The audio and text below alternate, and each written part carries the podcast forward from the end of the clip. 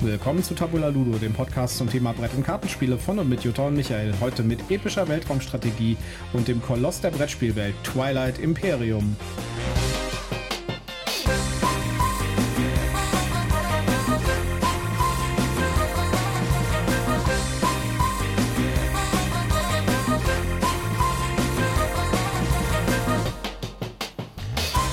Willkommen zur Ausgabe 115 von Tabula Ludo. Wieder bei mir an meiner Seite die wunderbare Jutta.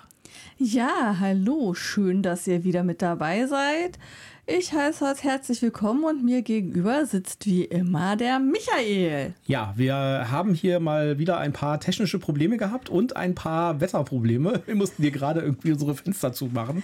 Ja, es regnet und gewittert ganz doll bei uns gerade. Wenn ihr also irgendwie draußen, also wenn ihr im Hintergrund irgendwelches Gedonnere hört, dann ist das nicht irgendwie mein Magen oder sowas. Äh, und es sind auch nicht unsere Technikprobleme, sondern äh, das ist draußen, äh, da tobt ein schlimmes Gewitter, sag ich jetzt mal. Ja. Ja, und äh, unser Mixer macht irgendwie gerade Probleme. Ich sag nur, keine Firmware-Upgrades machen, das macht nur Ärger. Na gut. Ja, heute äh, reden wir über ein Schwergewicht der Brettspielwelt, nämlich Twilight Imperium. Ja, und das ist nichts, was jetzt ganz neu auf den Markt gekommen ist. Das gute Stück ist schon ein wenig älter. Ich glaube, aus dem Jahre 2017 ist zumindest unsere vierte Edition. Ja, die. Und das gibt es schon viel länger. Das gibt schon deutlich länger. Und da gab es ganz viele Editionen und Versionen schon davor und wir haben aber die vierte Edition gespielt. Aber vielleicht machen wir erstmal unseren Werbehinweis. Genau, bevor wir richtig in die Themen einsteigen, kommt hier mein obligatorischer Werbehinweis. Wir sind auch diesmal nicht gesponsert, wir haben keine Rezensionsexemplare erhalten, aber wir nennen Marken, Firmen, Produkte und wir haben Links in unseren Shownotes und deswegen sagen wir prophylaktisch, das hier ist alles Werbung aus Überzeugung. Ja, äh, wir haben lange gebraucht, um einen Termin zu finden, um Twilight Imperium zu spielen. Weil wir ja schon wussten, oder besser gesagt, ihr wusstet schon, dass das lange dauert. Und Ja. ich habe mich da auf euer Urteil verlassen und es stimmte. Genau, es stimmte. Wie lange haben wir gespielt? Sieben Stunden. Sieben Stunden. Von Natürlich, also äh, mit einer Unterbrechung. Das heißt, eigentlich haben wir über acht Stunden gespielt, aber wir waren halt zwischendurch mal kurz raus was essen. Ja. Und alle außer dir kannten das Spiel schon, haben es schon einmal gespielt mindestens. Genau, und ihr hattet das auch in einer ähnlichen Besetzung schon Ja. gespielt, nur dass ich quasi den Olli ersetzt habe. Genau, du hast einen Mann ersetzt, der vorher dabei war, der diesmal keine Zeit hatte. Ja, äh, Twilight Imperium. Ähm, vielleicht kommen wir erstmal zur Story. Twilight Imperium, vierte Edition. Während ich diese Zeilen schreibe, haben die großen Völker einen Bruchteil ihrer früheren Stärke wiedererlangt. Der Einfluss des Galaktischen Rates hier auf Mekatol Rex wächst wieder an, während Zivilisationen, alte wie auch neue, ihre Nachbarsysteme neu besiedeln, die sie während der dunklen Jahre aufgeben mussten. Die Zeichen des Wandels sind überall. Die Galaxie scheint zu erwachen, wie ein uraltes Tier nach einem langen Winterschlaf in seiner dunklen Höhle. Schon bald wird sich ein neuer Kaiser erheben. Für unser aller Heil möge er nicht nur die Macht haben, den Thron zu besteigen, sondern auch die Stärke, den Frieden zu wahren. Wenn nicht, so fürchte ich, wird das Meer der Trostlosigkeit uns alle ertränken. Ja, Twilight Imperium ist äh, ein, ähm, ja, wie kann man sagen, ein 4X-Spiel. Das heißt, äh, man hat, äh, man, man muss äh, auf einem Hexfeld Raster. Jutta steht schon wieder mit der Flasche hier in der Hand und äh, jetzt macht es auf. Jedes Mal, wenn wir Podcast aufnehmen, äh, holt Jutta hier das Picknick raus. Ja, da Weil- weil es wegen- weil da wird wegen dem geschlemmt, da wird geknuspert, da werden irgendwelche Getränkedosen geöffnet oder Flaschen. Ja, ich sage nur Schleckmuscheln, Leute. Ja, ich, wir haben keine genau. Schleckmuscheln mehr. Ja. Es wird hier, es wird hier ausführlich sozusagen gefespert. ja, wenn du doch mit dem Ducktaping so gekämpft hast. Ja, mit dem Ducktaping, mit dem Ducking. Äh, mit dem Ducking, genau. Ja. Hatte ich die Flasche in der Zwischenzeit wieder zugedreht, damit nicht alle Kohlensäure raus ist. Jetzt habe ich sie schnell wieder aufgedreht. Ja, okay, also äh, Twilight Imperium. Man hat ein Hexfeld-Raster, das wird auch custom aufgebaut. Das sind äh, solche Hexfeldplättchen drin. Und äh, auf jedem Raster gibt es ein oder zwei Planeten. Ja, das ist ein System, ein Planetensystem. Und das Raster ist relativ groß. Sind sieben Felder im Durchmesser, so ein, äh, quasi so eine Art äh, großes Hex sozusagen, gibt Szenarien im, im, im, im Regelbuch, je nachdem, wie viel, mit wie vielen Spielern man spielt. Wir haben mit vier Spielern gespielt und äh, haben deswegen das Siebener ähm, Durchmesser Raster genommen. Dann nimmt man tatsächlich auch alle Plättchen, die dabei sind. Es gibt also keine weiteren Plättchen, die noch irgendwie in der Schachtel verbleiben.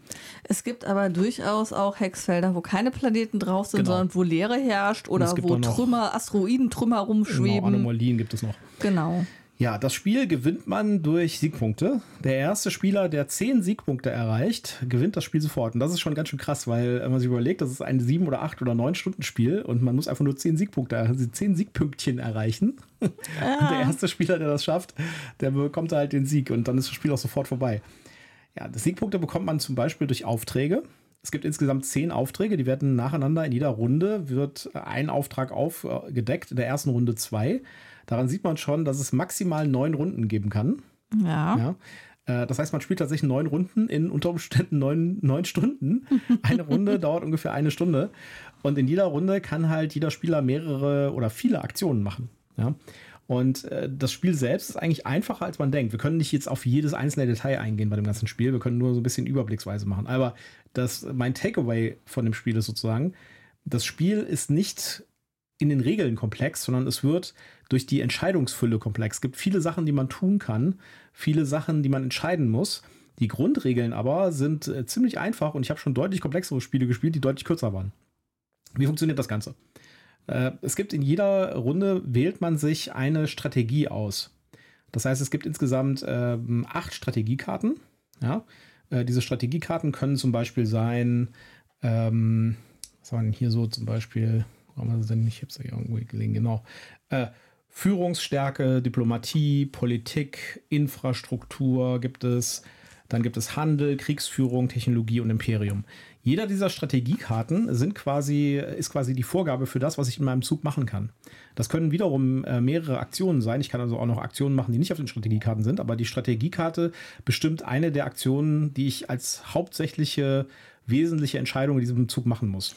Genau, die muss ich machen. Das andere sind optionale Aktionen, aber die eine muss ich machen. Und bevor ich die nicht gemacht habe, kann ich nicht sagen, so jetzt passe ich, jetzt ist jemand anders dran. Auf jeder Strategiekarte gibt es eine sogenannte Sekundärfähigkeit und diese Sekundärfähigkeit können die anderen Spieler machen. Das heißt, in dem Moment, wo, wo ich die Aktion mache, die auf der Strategiekarte ist, die ich mir ausgesucht habe, hier wird nach am Anfang des, des, der Runde wird sozusagen jeder Spieler nimmt sich eine Strategiekarte. Bei weniger Spielern nimmt man sich unter Umständen mehrere Strategiekarten, bei vier Spielern zum Beispiel zwei. Äh, sobald ich diese, ähm, diese Strategiekarte abhandle, also zum Beispiel Technologie, kann ich eine Technologie erforschen, dann können alle Mitspieler im, äh, in der Reihenfolge der Initiative, die steht auch auf den, auf den, auf den Strategiekarten drauf, äh, dürfen dann die Sekundärfähigkeit ausnutzen. Und äh, das kann dann zum Beispiel sowas sein wie, äh, ich kann eine abgeschwächte Version machen von der Strategie, die der Hauptspieler macht gerade oder äh, ich kann irgendwie was ausgeben und kann äh, damit folgen, kann mitmachen sozusagen. Das ist ähnlich wie bei ähm, äh, Puerto Rico. Gleich ganz ähnliches Konzept. Puerto Rico, man wählt nicht. sich eine Rolle am Anfang des Zuges und dann wird diese Rolle, das, dieser Spieler äh, macht die Aktion dieser Rolle und alle anderen können quasi folgen.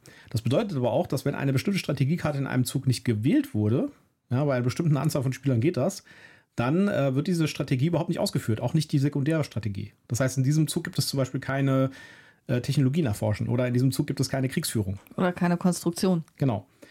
Und das ist das Konzept sozusagen. Man ähm, macht die, die Aktion, die auf seiner Strategiekarte ist und äh, macht unter Umständen die, die Strategiekarten von anderen Spielern mit in einer abgespe abgespeckten Version und kann dann halt noch weitere Aktionen machen, wie zum Beispiel Raumschiffe verschieben zwischen Systemen, also bewegen, ja, äh, ich kann dann dementsprechend auch, wenn ich mich in ein feindliches System bewege, dann auch kämpfen zum Beispiel.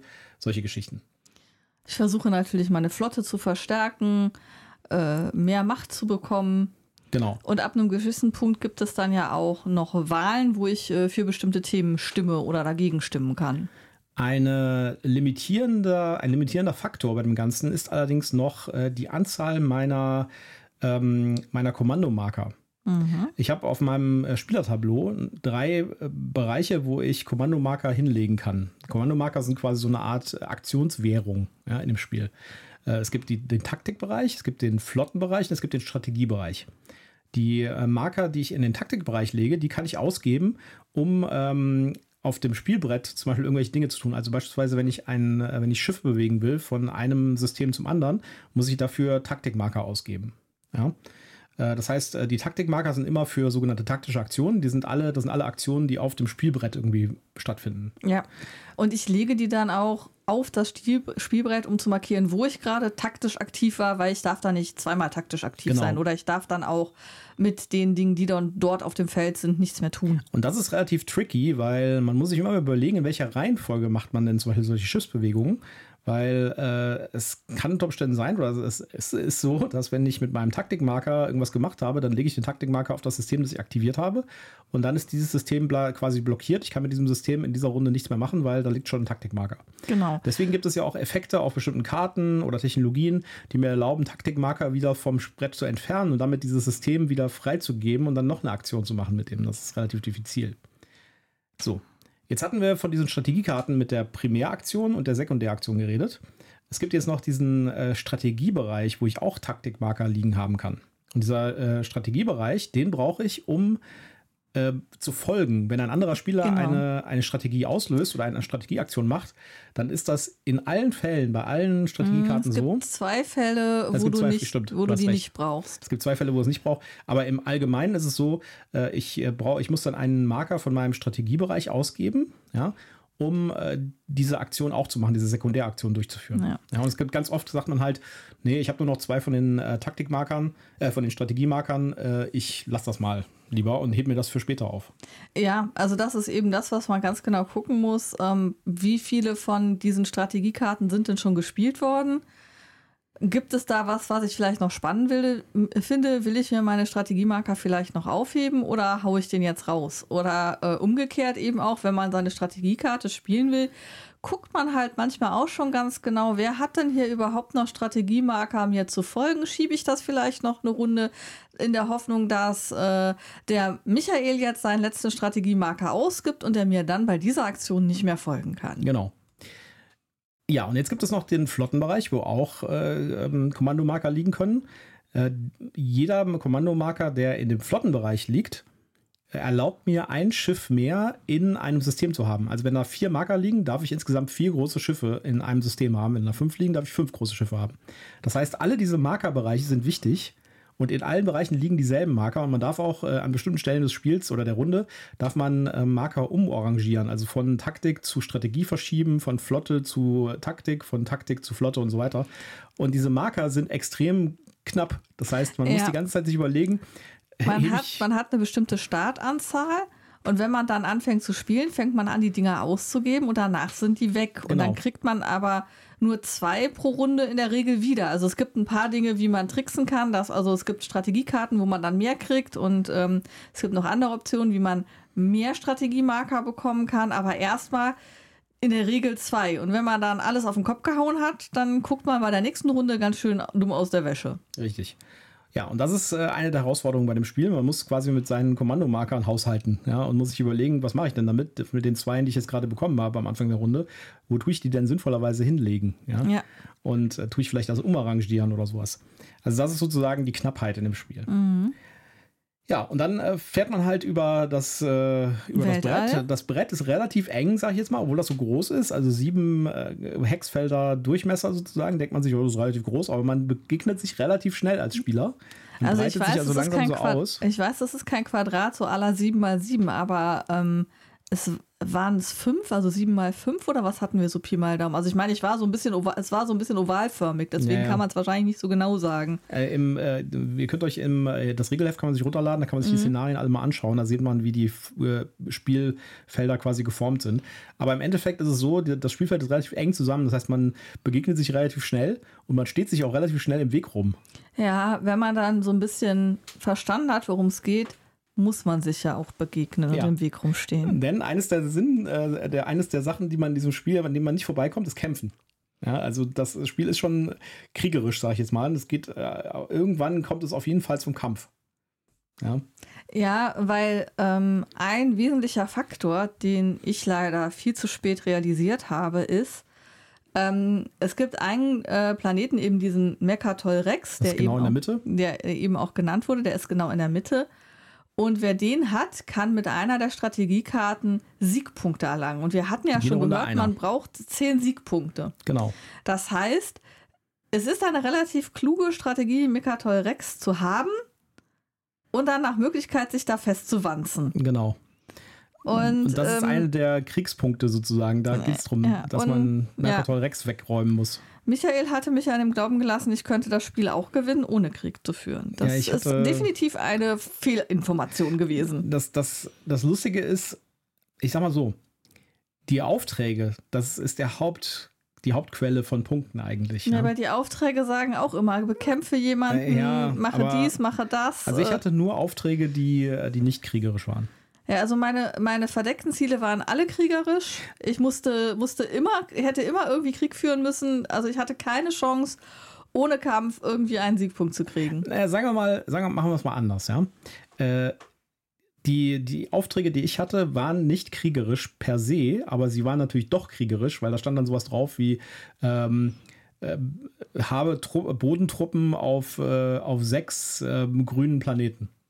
Ja, Ja. gut, äh, sehr unwahrscheinlich, dass du das ohne Krieg hinkriegst. Genau, und das ist halt das Problem. Ja, theoretisch würde man das ohne Krieg hingehen, aber da steht man sich wieder im Weg rum. Da ist halt dann, äh, ich habe nur vier grüne Planeten in meinem Einflussbereich, also muss ich den anderen angreifen, um die anderen zwei grünen Planeten zu kriegen. Ja, also ich hatte explizit kriegerische Aufträge, so nach dem Motto, ähm, schieße das letzte Schiff aus deinem äh, Planeten-Ding raus, ähm, äh, besiege den, äh, der gerade die meisten Siegpunkte hat. Also das war extrem kriegerisch äh, explizit. Also Ja. da, da war nichts mit äh, irgendwie, ja, man könnte das auch sneaky irgendwie so erreichen. Nee, ich hatte explizit den Auftrag, Leute anzugreifen.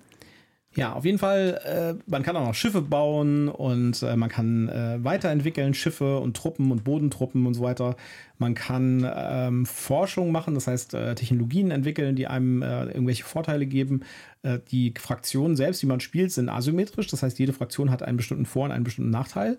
Ja, es gibt dann halt zum Beispiel, ich war, ich, war die, ich war die Menschen. Die Menschen kriegen drei Kommandomarker am Anfang des Zuges statt zwei, wie alle anderen. Und äh, so gibt es relativ viele verschiedene Startmöglichkeiten und relativ viele Sachen, die man in seinem Zug machen kann. Und äh, das ist eins der, der Schlüsselelemente, würde ich sagen, bei Twilight Imperium. Ähm, das Ganze funktioniert für bis zu sechs Leuten. Ja, und äh, bis, bei sechs Leuten dauert es aber entsprechend lange. Ja. Äh, Es sind viele Sachen, die in dem Spiel parallel funktionieren. Das muss auch so sein, sonst wäre das Spiel tödlich langweilig. Dann äh, würde ein Zug von einem Spieler wahrscheinlich tatsächlich so im Bereich 15 Minuten dauern. Ja, ein, ein relativ interessanter Aspekt ist natürlich auch noch, dass man ähm, Ressourcen hat, die man untereinander handeln kann. Genau, es gibt einen Handelaspekt. Und ähm, das Lustige ist, man kriegt zu bestimmten Zeitpunkten Ware, die aber in dem Moment erstmal noch keine Ware ist, sondern man muss die eigentlich erst mit jemandem tauschen und dann kriegt man die Ware von dem anderen, die dann für einen selber Ressource wird. Äh, Die, die Idee ist sozusagen zu sagen, jede Fraktion hat eine bestimmte Ware, die bei ihnen im, äh, im Imperium quasi sehr, äh, also standardmäßig hergestellt wird, das für sie selbst aber keinen Wert hat. Wenn man diese Ware aber jemand anderem gibt, einen anderen Spieler, dann wird die zur Handelsware und damit wertvoll. Das Ja. heißt, in dem Moment kann, die das, äh, kann der andere Spieler das dann für Ressourcen ausgeben, um beispielsweise Schiffe zu bauen. Ja. Ja. Ja, dann gibt es noch äh, Geschütze, die man auf Planeten bauen kann und äh, der, der, es gibt noch ähm, Bodentruppen, habe ich schon gesagt. Äh, man kann also auf Planeten landen, man kann Planeten bombardieren. Es gibt äh, super Es gibt viele kleine Sachen, die man machen kann. Fighter, die großen Schiffe müssen die Tru Bodentruppen und die kleinen Schiffe in die nächsten äh, Weltbereiche, äh, Raum, Weltraumbereiche rüber transportieren. Genau. Die können da nicht alleine hin. Dann haben die alle ein Limit, dass du halt immer gucken musst, wie viele darf mein großes Schiff denn gerade mitnehmen und habe ich das überhaupt da verfügbar? Und lasse ich dann vielleicht gerade mein äh, Sonnensystem unbewacht zurück? Ist das eine gute Idee? Ist das eine schlechte Idee? Ja, also viele Sachen, die man beachten muss und äh, trotz der relativ einfachen Grundregeln wird es dann doch schon relativ komplex, äh, was man machen muss oder was man machen kann in seinem Zug und es gibt sehr viele strategische Entscheidungen. Und dann kommt der Kampf irgendwann, ja. Und der Kampf wird mit Würfeln ausgeführt. Das ist natürlich äh, für, also so heftige Strategiespielleute sagen immer, so, jetzt wird mit Würfeln gearbeitet, das ist ja blöd, das ist ja alles Was zufällig. für ein blöder Glücksfaktor. Und Ja. der Würfel ist immer gegen mich. Und äh, tatsächlich ist es so, dass, der, dass das Würfeln schon einen gewissen Glücksfaktor mit reinbringt. Also man kann sich schon über die Würfel ganz schön ärgern, sage ich jetzt mal. Ja. Äh, und zwar ist es so, jedes Schiff, ähm, ist, das Kampfsystem ist relativ einfach. Man würfelt mit einem Würfel pro Schiff. Und äh, also standardmäßig gibt es natürlich Ausnahmen. Und äh, dann hat jedes Schiff einen, einen Kampfwert und man muss halt höher oder gleich wie dem Kampfwert würfeln. Und der kann halt, das sind W10, also zehnseitige Würfel. Der Kampfwert für so einen typischen Standardfighter ist halt 9. Also das heißt, du musst eine 9 oder eine 10 würfeln. Was dann ja schon die Wahrscheinlichkeit etwas reduziert, dass du das ja, schaffst. Und, und selbst wenn man jetzt ein gutes Schiff hat, das sagen wir mal mit 5 Kampfwert hat, ja, das heißt, man muss 5 oder mehr würfeln, kommt es halt oft vor, dass man dann halt mit drei riesigen Kampfschiffen angreift, ja, und würfelt dann mit äh, drei Würfeln und würfelt dann halt dreimal voll daneben. Das ist schon ärgerlich. Ja, ja, und dann leider vorbei und dann darf der andere äh, gegenschlagen und dann hat man auf einmal Schiffe verloren. Genau, und dann hat man bestimmt ein Schiff verloren oder zumindest beschädigt. Ja, also der, der, der, der, man darf sich, man muss sich ein bisschen davon verabschieden, dass es halt so komplett taktisch ist und äh, überhaupt keinen Zufall hat, denn es hat eine Menge Zufall. Und das ist meiner Meinung nach so ein bisschen eine Schwäche von dem Spiel, dass es halt noch diesen Zufall im Kampf hat. Ja.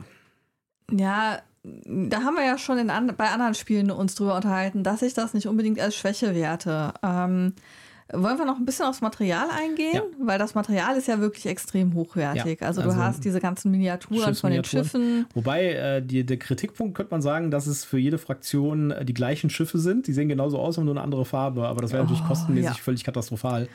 Ja, man, klar. Es sind ja auch ziemlich viele Fraktionen drin. Das ist nämlich auch das, Krasse. Es sind, glaube ich, irgendwie 20 oder 18 Fraktionen in der Box drin. Ja, es waren ja. extrem viele. Also richtig viele. Und jede einzelne Fraktion hat so einen Fraktionsbogen mit äh, Vor- und Nachteilen und hat auf der Rückseite eine richtig große Story wo es ja. so beschrieben wird, was es bei der Fraktion geht. Was man vielleicht so ein bisschen anmerken kann, ist, ähm, man sollte bei der Wahl der Fraktion schon so ein bisschen auch farbsensitiv sein, weil es gibt so ich glaube, zweimal zwei Farben, die sich sehr ähnlich sehen. Wenn man die dann beide auf dem Feld hat, könnte es vielleicht was schwierig werden. Da ja. war irgendwie so zwei Rottöne und ich weiß nicht, was das andere war, ob das Grüntöne oder Blautöne waren, aber da war was, was sich sehr ähnlich gesehen hat. Und man muss tatsächlich auch ein bisschen Rollen spielen, finde ich, weil äh, man muss die Fraktionen sich genau anschauen und muss gucken, was für Vorteile hat die, was für Nachteile hat die. Und äh, dann auch so ein bisschen anhand dem, was die Fraktion eigentlich darstellen soll, agieren weil das hat direkten Einfluss darauf, ob man erfolgreich ist. Ja, also wenn man mit einer pazifistischen äh, Fraktion spielt, äh, dann sollte man halt jetzt nicht irgendwie kriegerisch unterwegs sein. Das funktioniert nicht. Äh, oder wenn man jetzt irgendwie. Aber wir hatten ja schon festgehalten, du musst kämpfen. Ja, gut, aber es gibt ja äh, Fraktionen, die du verlegen musst dann sich anders eher, kämpfen genau, die verlegen als, sich eher ähm, aus Bodentruppen und so. Ja, äh, oder es gibt da zum Beispiel so einen so ein, so ein Computer, so, ein, so, ein, so eine Borg-artige Geschichte, ja, die assimiliert einfach andere Raumschiffe und dann kämpfen wir halt nicht, sondern assimiliert die ganze Zeit. Ja. ja. Und das muss man halt auch machen dann, ne? weil kämpfen sind die Schiffe halt nicht so gut. Ja, also man muss ein bisschen Rollenspielen auch dabei. Das Spiel hat auch eine monstermäßige Background-Story. Da gibt es ja mittlerweile auch Romane und sowas. Und es ist tatsächlich ein eigenes Heft dabei, wo die Background-Story erzählt wird von fallenden Imperien und einem verwaisten äh, Thron des Imperiums, nämlich Mekatol Rex. Und äh, dass da jetzt äh, sozusagen äh, die, äh, die Wett, der Wettlauf ausgebrochen ist um diesen Thron. Ja, wer wird der neue Kaiser von Mercator Rex? Ja. Und damit vom ganzen Sonnensystem. Richtig. Ja, also Material super, Illustrationen super. Karten hochwertig, ja. äh, auch das andere Pappmaterial sehr hochwertig, die Würfel sind gut. Also man merkt im Spiel, dass es äh, nur an, dass es so alt ist, finde ich, am Kampfsystem. Alles andere sieht aus wie ein modernes Spiel. Das hätte auch vor kurzem erst rauskommen können von der ja, Qualität. Wobei ich sagen muss, das Kampfsystem würdest du so jetzt ja auch noch bei vielen anderen naja, Sachen halt so in einem ähnlichen Ding finden. Es ist halt so ein typisches Ameritrash ja, Kampfsystem, ne? so wie Risiko, mehr oder weniger. Ja, keine Ahnung, ich weiß nicht, wie das Kampfsystem in Risiko geht. Ja, es ist ähnlich. ein bisschen, bisschen weniger komplex, aber ja. auch sehr glückslastig. Naja, auf jeden Fall, ja. Also, auf, die Grafiken sind auf jeden Fall, finde ich, sehr ansprechend. Ja, also von den verschiedenen Völkern, den Rassen, äh, das Cover auf dem Karton finde ich schon, äh, ja, man merkt ja vielleicht, dass es nicht mehr ganz frisch ist, aber finde ich immer noch schön. So, aber du fandest es gar nicht so gut, ne? Ja, erstmal Zahlen, Daten, Fakten, oder? Ja. Also ähm, drei bis sechs Spieler. Beste Spielerzahl sechs, sagt die Community. Ja, das ist dann die richtig lange Version. Vielleicht hat es auch daran gelegen, dass uns zwei Spieler gefehlt haben. Äh, Spielzeit 240 bis 480 Minuten. Ja, ja. Äh, Alter ab 14 und die Community sagt auch ab 14. Ich weiß, ich kann das ein 14-Jähriger spielen. Ich fand das. Ja, so, doch, doch, doch, das geht ja. schon. Das geht schon. Okay, und dann äh, die Wertung ist eine 8,6 von der Community. 8,6. Äh, auf welchem Platz ist das bei den Spielen hier? Steht immer ganz oben hier bei Boardgame Geek. Ranking Overall 5. Platz 5 der ewigen Bestenliste bei Boardgame Geek. Mhm. Ja. Thematisch auf 3 und strategisch auf 5. Also ich finde das Spiel äh, eigentlich ziemlich gut, aber man muss sich halt ein bisschen darauf einlassen, dass das halt äh, glückslastig ist an bestimmten Stellen und dass es halt eine kriegerische Geschichte ist und dass es auf Konflikt ankommt. Insofern, man muss sich halt, man muss halt damit klarkommen, was es ist, ja. Und äh, das größte Problem, was ich bei dem Spiel sehe, ist, dass man es einfach nicht so oft auf den Tisch kriegt, weil man findet einfach nicht so viele Leute, die jetzt irgendwie sagen, komm, wir spielen mal sieben Stunden Twilight Imperium. Ja, also ich finde auch, also die Spielzeit ist ein Showstopper, sag ich mal. Ne? Also ähm, ich habe jetzt erstmal für mich verstanden, okay, ich habe eine völlig falsche Strategie gefahren, weil ich ja auch unter Vorspiegelung falscher Tatsachen an den Tisch gelockt worden bin, wenn ich das mal so dreist hier behaupten darf. Ich fühle mich unschuldig. Ja, und grinst dabei hier mit diesem Grübchen, das verrät, dass du fuschst. ähm, auf jeden Fall. Ähm, jetzt zu sagen, ach komm, ich versuche das nochmal, jetzt weiß ich ja, worauf es ankommt. Bei einem Spiel, das sieben Stunden dauert, überlegst du dir das dreimal, ob du nicht lieber was anderes Schönes spielen willst, wo du glaubst, mehr Spaß dran zu haben. Ähm, also das finde ich halt äh, echt schwierig mit der Spielzeit. Ähm, ich muss gestehen, ähm, wir hatten ja so eine Spezialsituation, ja. Also die eine hat sich direkt am Anfang, ja relativ am Anfang auf Mercatoy Rex eingenistet. Ja, das haben wir leider verkannt. Ähm, das, ich habe das völlig verkannt, dass das, also ich habe da kurz mal gedacht, das ist glaube ich nicht gut, aber ich habe keinen Bock gehabt, sie anzugreifen, weil ich ja immer noch dachte, ich könnte irgendwie friedlich gewinnen. Und äh, ihr beide habt euch da in einem persönlichen Scharmützel irgendwie ähm, bekriegt und Ich- habt euch auch ich- nicht drum gekümmert. Ich war total pazifistisch. Äh, Der Manuel hat mich die ganze Zeit angegriffen. Und ist mir egal, wie du das jetzt darstellst. Ihr beide habt miteinander gekämpft und habt auch nicht die Katrin angegriffen. Ja, und das ist äh, der Trick bei dem Spiel, den, das muss man erstmal begreifen. Ja. Mercatol Rex ist quasi der Schlüssel für Siegpunkte. In jeder Runde kriegt man dann einen Siegpunkt. Bei 10 ist das relativ viel, wenn man einen bekommt. Und äh, die, äh, die, die Idee ist, dass man, dass Mercatol Rex die ganze Zeit umkämpft ist. Ja. Ja. Das haben wir einfach schleifen lassen. Wir haben einfach äh, die Katrin ähm, zugelassen, dass Katrin da reingeht und dann nicht direkt geantwortet und sie da wieder weggefegt, Ja, wir haben sie gewähren lassen. Ihr Genau. habt euch in Und- eurem Scharmützel rumgebracht und ich habe irgendwie keinen Plan gehabt. Wie, wie, also ich habe die ganze Zeit nach Möglichkeiten gesucht, Siegpunkte zu kriegen, ohne kämpfen zu Ja. müssen und habe dann irgendwann erkannt, oh, ich hätte kämpfen müssen. Äh, Katrin hat jetzt aber schon sechs Siegpunkte. Ich glaube, das wird nichts mehr. Ich sitze hier immer noch auf der Null rum. Und, und Katrin hat das relativ gut erkannt. Sie hat dann äh, gleich im nächsten Zug angefangen, Mercatol Rex einfach so komplett irgendwie zur Festung auszubauen, indem sie Ja. da jede Menge Bodentruppen und äh, Space-Kanonen drauf gebaut hat und sowas, ja, sodass dann einfach keiner mehr rankam. Ja, äh, und ab einem gewissen Punkt habe ich mich so ein bisschen lost gefühlt, wie äh, damals, als ich mit meinem äh, Vater und meinem älteren Bruder irgendwie Monopoly oder Risiko, also das eine Mal, wo wir Risiko gespielt haben, Risiko gespielt haben, weil ich hatte keinen Plan, ich wusste nicht, was zu tun ist, ähm, ich habe mich völlig lost gefühlt und habe halt einfach gewartet, bis das Drama seinen Lauf genommen hat. Tja. Und dann hat es das auch genommen, denn Katrin hat gewonnen mit weitem Vorsprung. Ja, hatte, hat aber ich, immer noch irgendwie Siegpunkte. zwei Stunden gedauert oder so, bis es dann soweit war. Äh, ich hatte, glaube ich, vier Siegpunkte und war der Zweite. Und Katrin hatte zehn Siegpunkte und hat gewonnen. Ja. Mit Mercatol Rex. Genau. Ja. Ja, äh, was gibst du denn jetzt diesem Spiel für eine Wertung? Also ich würde dem eine 7,9 geben, weil es ist immer noch ein sehr gutes Spiel und es fließt sehr gut runter und es schafft es tatsächlich, selbst bei so einer langen Spielzeit die Leute an, am Ball zu halten. Ich habe mich nicht wirklich gelangweilt. Äh, ich äh, glaube, ich, ich finde auch, dass die, äh, dass das, obwohl die Züge so lang sind, ja, ich meine, wir reden hier von neun Zügen in, also eine Zug, eine Stunde ungefähr. Äh, trotzdem ist es so, dass alle Spieler ganz oft was, also die ganze Zeit was zu tun haben. Ja? Entweder müssen sie sich halt überlegen, ob sie jetzt gleich mitgehen hier bei der Strategie, oder man überlegt sich halt, was ist der nächste Zug. Das heißt, man sitzt die ganze Zeit am Tisch, also zumindest war es gegen mir das so, und strategiert sozusagen. Ja? Also als nächstes, genau, als nächstes ähm, gehe ich hier rüber und dann nehme ich den Planeten ein und dann muss ich mal gucken, wie viele Punkte habe ich denn noch? Reicht das denn noch? Eins, zwei, drei und dann zählt man und so. Also ich habe die ganze Zeit irgendwie die Rädchen drehen gehabt und äh, ich war äh, die ganze Zeit ständig beschäftigt. Mhm. Ja? Mhm. Du siehst das anders. Ja, also ich werde mir jetzt hier wahrscheinlich größten äh, Anfeindungen demnächst äh, gegenüber sehen. Das kann durchaus sein. Ähm, ich kann dem. Äh, nein. Also ganz ehrlich. Ja. Ich gebe dem eine 7,4. Immerhin noch. Zähneknirschend. Aber für 7,4 ist es natürlich die Spielzeit ein Showstopper.